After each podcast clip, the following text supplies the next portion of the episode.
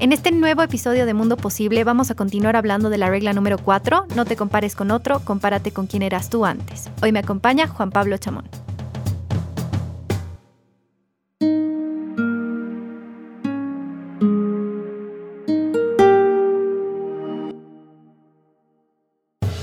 Juan Pablo, contanos por qué seguimos hablando de la regla número 4. Yo sé la respuesta, pero creo que es importante aclararlo. Todavía tenemos bastantes cosas para ver, ¿no? Y acá hay algunos elementos que son importantes rescatar para conectar con el final del capítulo, donde vamos a poder encontrar la razón final de por qué te está diciendo no te compares con otro, compárate con ti mismo. Y ahí es donde nosotros también vamos a poder acercarnos más hacia el objeto del libro, ¿no? ¿Y qué piensas de esa primera parte? Sé que le he hablado con Jorge, pero contame también tu percepción, cómo tú lo expondrías, qué, qué has rescatado, porque es tan amplio el contenido que todos captamos diferentes cosas, ¿no? Hay elementos que son importantes decirlos y que creo que Peterson los toca y nos van a ayudar mucho a entender cuál es el juego en el que nos encontramos. Se ha hablado mucho de juego, ¿verdad? Y los juegos son buenos, o los buenos juegos, como está la, hecha la traducción. Los juegos son buenos para que nosotros podamos entender cómo nos debemos comportar por un lado, pero también trabajar en este ámbito del mundo que es tan complejo, tan competitivo y en el que tenemos que entender que las cosas están hechas para funcionar de ciertas maneras y en las que nosotros tenemos que también encontrar cuál es nuestro lugar. ¿De qué se trata encontrar cuál es tu lugar? Es bueno, descubrir en qué soy bueno, en qué soy malo, en qué no soy tan bueno, por lo tanto yo voy a aprender a moverme en esos ámbitos. Ahora, los criterios para establecer qué es bueno y qué es malo no son un engaño, o sea, no, no los podemos relativizar. Y esto es algo importante que dice Peterson. Ni tampoco son innecesarios, sino se han establecido para lograr que nosotros podamos identificar en qué cosas nos movemos. Eh, por ejemplo, si en este momento no hubiera algo mejor y peor, obviamente, no valdría la pena hacer algo en general. Pero no hubiese valido la pena tomar la decisión que estás tomando en este momento de escuchar el podcast. Entonces ahí obviamente lo que funciona, lo que nosotros necesitamos es entender estas reglas para poder funcionar. Por eso también los juicios de valor son importantes. Y aquí en el tema de los juicios de valor, que hay que empezar a valorar entre lo bueno y lo malo, entre qué es, qué es lo más positivo qué es lo más negativo, es el paso previo a la acción. Sin eso no existe la acción. Por lo tanto, es también sumamente importante que empecemos a notar esto y no lo relativicemos. En muchos casos se suele hacer eso porque es más fácil relativizarlo, es más fácil dejarlo a un lado. Claro es más fácil quedarse cómodo en el lugar, porque estás cómodo cuando no, empiezas a juzgar, no empiezas a, ver qué es lo bueno y qué es lo malo. Y en esto de lo bueno y, lo malo entra el papel de la crítica, ¿no? O sea, cómo, cómo distinguir si estás siendo muy duro con vos mismo o, si realmente estás yendo por el camino correcto. ¿Cómo, ¿Cómo lo has podido ver tú respecto a la crítica? Mira, creo que hay un paso previo antes, ¿no? Y, y, ese paso previo está alrededor de estos juicios de valor. La pregunta que todos nos hacemos al momento de tomar una decisión es cuánto vale hacer algo. Me, parece interesante la, eh, me parece interesante el planteamiento. Ese, esa pregunta de cuánto vale hacer algo es el paso previo a hacer algo. Y eso es algo que todos vamos a hacer. Y en este punto el juego es sumamente fundamental. Entender el juego es importantísimo. ¿Por qué? Porque en el juego cualquiera, cualquiera tiene probabilidades de éxito y de fracaso. Y ahí, ¿cómo nosotros vamos a poder trabajar eso? Es a partir de lo que, eh, de lo que dices. Hay una voz crítica de la conciencia que creo que funciona, que es además súper, súper crítica y en algunos momentos seguramente nos preguntamos, ¿se puede silenciar? ¿Qué hacemos con ella? ¿Cómo, cómo podemos trabajarla?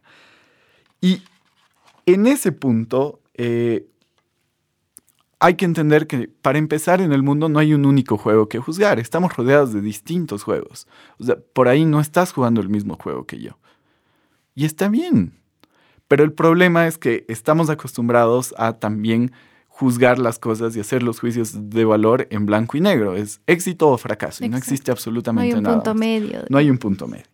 Y además, eh, en, muchos espacios eh, con las ganas de establecer poca competencia, se dice que lo, mejor es no, no moverse en ningún ámbito y eliminar esos términos, por ejemplo, relativizarlos. Y eso tampoco está bien. O sea, tampoco nos podemos ir al otro extremo. O con el ánimo de frenar a la competencia, eh, lo mejor es no competir. Entonces evitemos que la gente juegue, que la gente compita y demás. ¿Cómo e vamos a mejorar si pasan esas cosas, no? Y eso termina, filosóficamente hablando, pero también con los hechos, con ideas muy, muy dañinas. O sea, como el juego de tal negocio es dañino, es mejor que el Estado se haga cargo, por ejemplo. Y que el Estado lo maneje todo. Y las consecuencias son terribles. Y lo sabemos. Porque si, porque si la gente común, que dicho, digamos, en un lenguaje vulgar que quiere ser expresado como algo malo, si los privados eh, se hacen cargo de las cosas, seguramente van a abusar de la situación. En cambio, tiene que haber un ente rector que tiene todo el poder para, para hacer las cosas. Y allí, ahí es donde empiezan a distorsionarse, ¿no? Y, se distorsionan las reglas normales del juego que tenemos en la vida. Y en ese, en ese punto tenemos que empezar a entender que el juego y la competencia son importantes. Y esa voz crítica también, porque es la voz crítica la que, la que nos va a llevar a tomar decisiones. Determina las decisiones que tomamos. Exactamente. Y esa voz crítica hablábamos de tratar de, no sé cuál es la palabra correcta, tal vez tú me puedes dar una, una pauta de encaminarla, porque esta voz crítica puede venir desde el victimismo o resentimiento, y ahí es donde nos empezamos a desviar también, ¿no? Es donde hay que enfocarla. ¿Qué piensas de eso? Creo que, creo que aquí es importante como que hacer un pequeño freno y empezar a pensar cómo, cómo, cómo lo plantea Peterson, ¿no? Y ahí, aquí, si me, si, si me permites, eh, creo que creo que nada lo expresa mejor que él directamente de cómo funciona esta crítica interior cuando te fustiga. Y él dice, cuando la crítica interior te fustiga con este tipo de comparaciones, se refiere a esas comparaciones dañinas con el otro, que ya, ya, ya se ha hablado mucho en el anterior episodio. Las cosas funcionan de la siguiente forma. Primero elige arbitrariamente un único ámbito de comparación. Por ejemplo, la fama o el poder. O sea, un ámbito de comparación durísimo, ¿no? Súper competitivo, súper duro, en el que tal vez en ese escalafón no estamos en condiciones Inalcanzable por, por cómo somos, ¿no? Por nuestros contextos, por lo que sea. Tenemos diferentes circunstancias a esas personas, ¿no? Tal cual. Este ámbito de comparación que pasa a presentar como si fuera el único que tuviera importancia dentro de nuestra crítica interior, ¿no? Dentro de esa voz interior. Después te compara de forma negativa con alguien verdaderamente destacado en ese ámbito. Es decir, bueno, como tal persona a mi edad ya es eh, la persona más famosa de un país, digamos, por ejemplo. Y yo recién estoy aprendiendo a manejar, por decir una estupidez. Puede ir incluso un paso más allá esta voz interior y utilizar la diferencia insalvable entre tú y el objeto de comparación como una prueba de la injusticia fundamental que supone la vida. De esta forma, puedes socavar totalmente tu motivación para hacer cualquier cosa. Es fuerte. Sí. O sea, cuando se le da ese espacio a, esa voz interior, es sumamente fuerte. Cuando la crítica es despiadada, pero al mismo tiempo injusta, ¿por qué es injusta? O sea, no tenemos por qué compararnos. Peterson empieza el, el, capítulo diciendo, bueno, antes era más fácil ser famoso en el mundo porque el mundo era más una aldea. Hoy estamos en un mundo sumamente competitivo donde hay miles de millones de personas, por lo tanto, no nos podemos poner en esa posición. No es lógico, no es inteligente, tampoco es estratégico, por lo tanto, también tenemos que empezar a pensar desde dónde nos planteamos las cosas. Eso no significa no competir en el mundo y con el mundo, pero la comparación es el problema. Y para ir dirigiendo esta, este tema de la crítica interna, habla mucho de a dónde apuntan nuestros ojos. Él decía que nosotros vemos lo que queremos ver. ¿Cómo has entendido esa parte tú también? De, los ojos se enfocan a donde queremos ir, donde queremos ver, y es como la vista, ¿no? Ahora yo te estoy viendo directamente a ti y no me estoy concentrando en lo demás porque estoy concentrada en hablar contigo, ¿no? Sí, o sea, nuestros ojos, y esto es algo importante de entender, enfocan a las cosas a, las que nos interesa acercarnos y lo que queremos investigar, lo que queremos buscar o lo que queremos poseer. El resto de las cosas las ignoramos. Nuestra mente, la mente humana, está programada para cazar, es decir, para enfocar un objetivo. Y cazar es eso, ¿no? Cazar significa escoger un objetivo, acecharlo y lanzarse hacia él. Entonces, ¿hacia dónde estamos enfocando nuestra mirada? ¿Cuál es el objetivo que nosotros tenemos? Eso es sumamente importante. No es, no es relativo, no es, no es una cosa que se va de nuestras manos y que tenemos que desentendernos, sino realmente lo que tenemos que llegar a comprender es que trabajar este tipo de aspectos van a permitirnos también empezar a enfocarnos mejor, porque por ahí nos estamos enfocando mucho en la persona con la que trabajo que le va muy bien y no hace nada. Exacto, y eso tiene consecuencias. El, Jordan ponía un, un, ejemplo ¿no? que tenía que ver con el jefe de una empresa, que yo estoy trabajando y anhelo el puesto de mi jefe. Y eso hace que yo deje de ser tan productivo porque estoy esperando llegar a un lugar, tal vez al que no puedo llegar por las capacidades que tengo, por, por muchas cosas, muchos motivos, ¿no? Entonces, tal vez el motivo de mi infelicidad, porque yo ya, dejo de, de estar feliz, de estar tranquila, no es no tener ese puesto, sino estar deseándolo tanto, ¿no? Y no me doy cuenta que enfrente mío, a mi nariz, está algo que realmente es bueno, que hasta podría ser mejor, puedo conseguir mejores cosas, ¿no? Entonces, hablamos de enfocar la mirada, pero ¿qué, ¿qué, nos podría ayudar a enfocarla mejor? ¿Cuáles crees que son esos factores que nos pueden ayudar a enfocarnos mejor y tomar mejores decisiones? Eh, Jordan Peterson nos da algunos pasos, ¿no? Pero antes él nos dice, eh, siempre estamos en un punto A, que es el presente, que sabemos que es mejorable. O sea, todos estamos conscientes de que el punto A es mejorable. Y queremos ir a un punto B, que es el futuro, que siempre nos parece mejor. Psicológicamente ese juego lo tenemos. O sea, puedo estar mejor mañana que hoy. Y eso es súper importante de entender. Y estamos constantemente pensando, ¿no? Y siempre nos parece, siempre nos parece que el mundo está en un estado insuficiente y que debemos corregirlo. Y eso está bien, porque si no nos pareciera eso, no tendríamos motivos para hacer lo que dices. Para mejorar. Para mejorar, para seguir avanzando hacia el equilibrio, que es de, lo que se trata el texto, ¿no? Se trata de encontrar ese equilibrio entre el caos y el orden y cómo vamos a ir llevando nuestra vida alrededor de eso. Y es esto lo que nos lleva a actuar. Ahora, ¿cómo podemos hacerlo? El primer paso siempre es estudiar bien la situación analizar qué es lo que hay que arreglar en nuestra vida y qué es lo que está roto. Porque el futuro es como el pasado, pero con una diferencia fundamental. El pasado es fijo, pero el futuro puede ser mejor. Exacto. Y esa es la manera eh, correcta, como dice Jordan Peterson, de enfocar la crítica interna, porque cuando enfocas bien la crítica interna, tú detectas que hay algo que hay que arreglar, que hay algo que hay que mejorar y no hay un parámetro con otra persona, sino estás enfocado en eso, en que hay algo que mejorar. Y lo lindo de esto y lo que lo hace más llevadero es que puedes hacer mejor tu vida, el mundo, con cosas súper pequeñas. Él habla de hasta la amabilidad que el, ser amable no te cuesta nada y hasta tú piensas, ¿no? Esta es una manera de mejorar el día de la otra persona y a mí igual, para mí igual va a mejorar y empiezas por esos pasos pequeños, ¿no? Entonces ya no empiezas a mirar a otros lados, sino estás enfocado en algo que es un bien mayor, es súper es, importante, ¿no?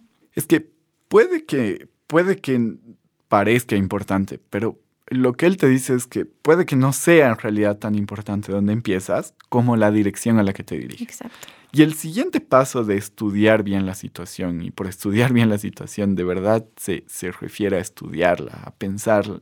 Hacerte preguntas bien importantes. Ajá, fundamentales.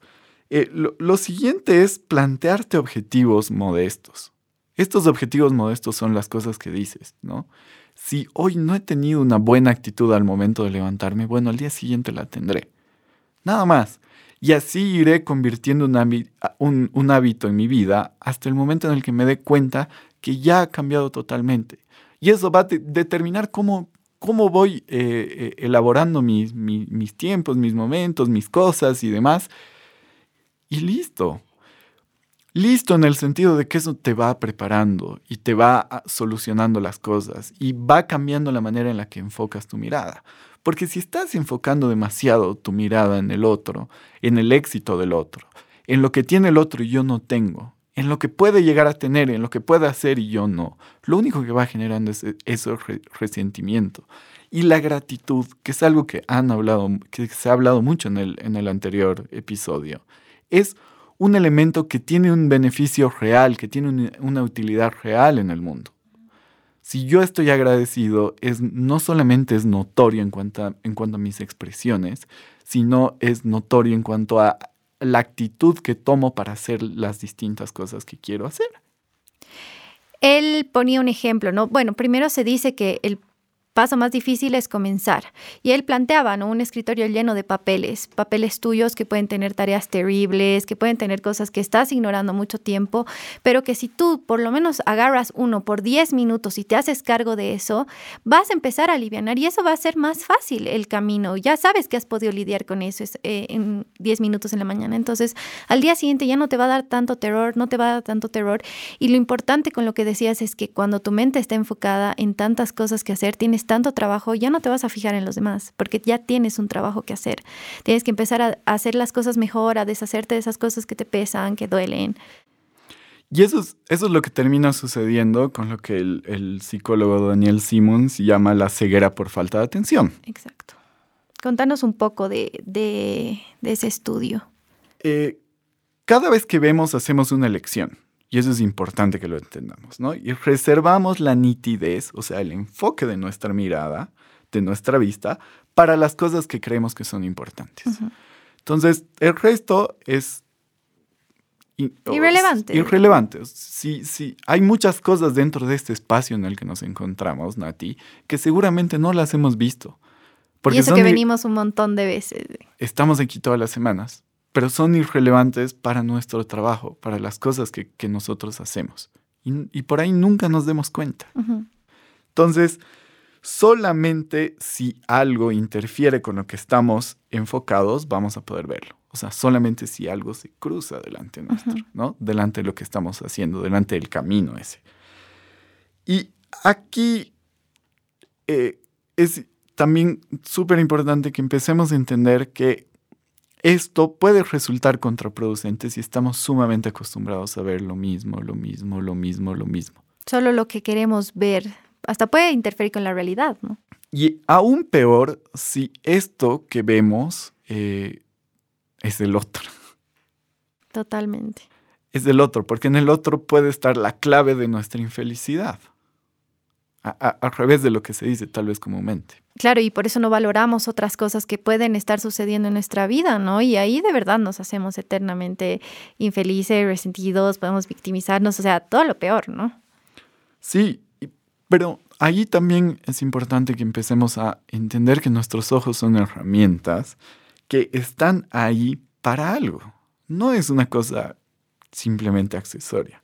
Están para ayudarnos a conseguir lo que queremos. Eh, el precio obviamente que pagamos por, para eso es la ceguera de ver todo lo demás. Pero ese precio tiene que valer la pena pagarlo. Tenemos que usarlo a nuestro favor también, porque si no... Exactamente. Porque el mundo ignorado puede ser un problema cuando atravesamos una crisis, por ejemplo. Pero también puede ser una oportunidad porque cuando abrimos los ojos y nos damos cuenta que hay más cosas, se abren un sinfín de posibilidades que jamás las habíamos pensado. Hasta más juegos en los que tú puedes ser súper bueno. Ajá.